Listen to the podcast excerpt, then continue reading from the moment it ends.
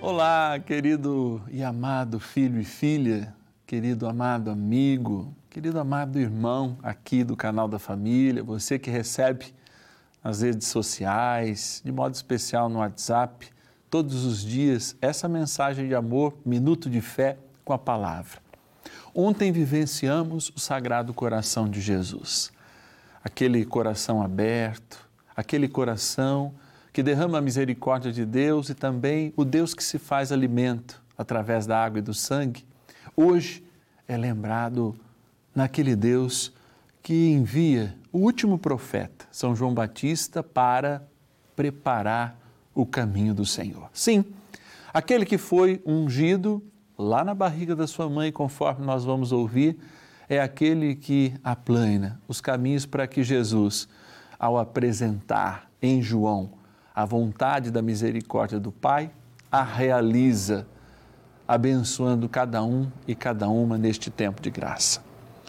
O Evangelho de hoje, Lucas 57 a 66 e também 80, diz assim: Contemplando-se os dias para Isabel dar à luz, ela teve um filho.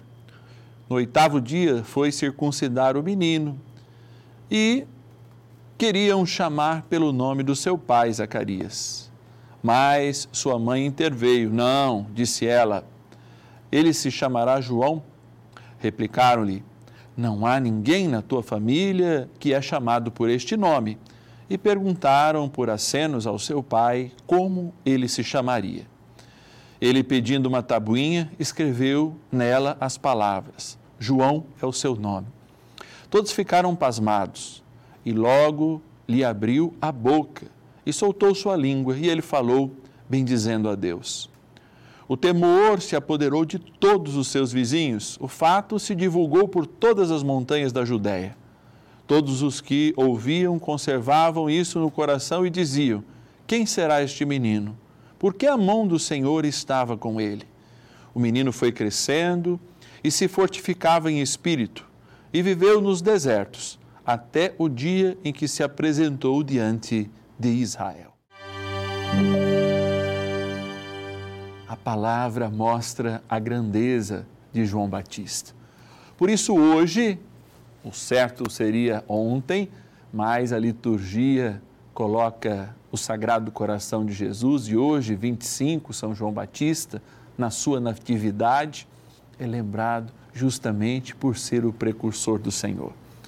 Hoje, o mundo exige que também nós sejamos esse sinal de luz.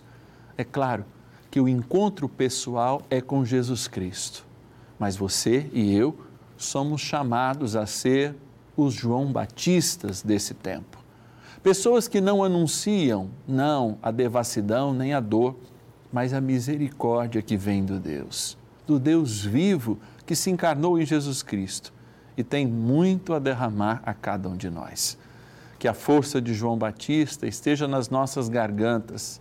E hoje, celebrando o seu nascimento, que nasça em nós também esse profeta que anuncia um Cristo presente, o Cordeiro de Deus que passeia no nosso meio. Gratidão. Até o sábado que vem.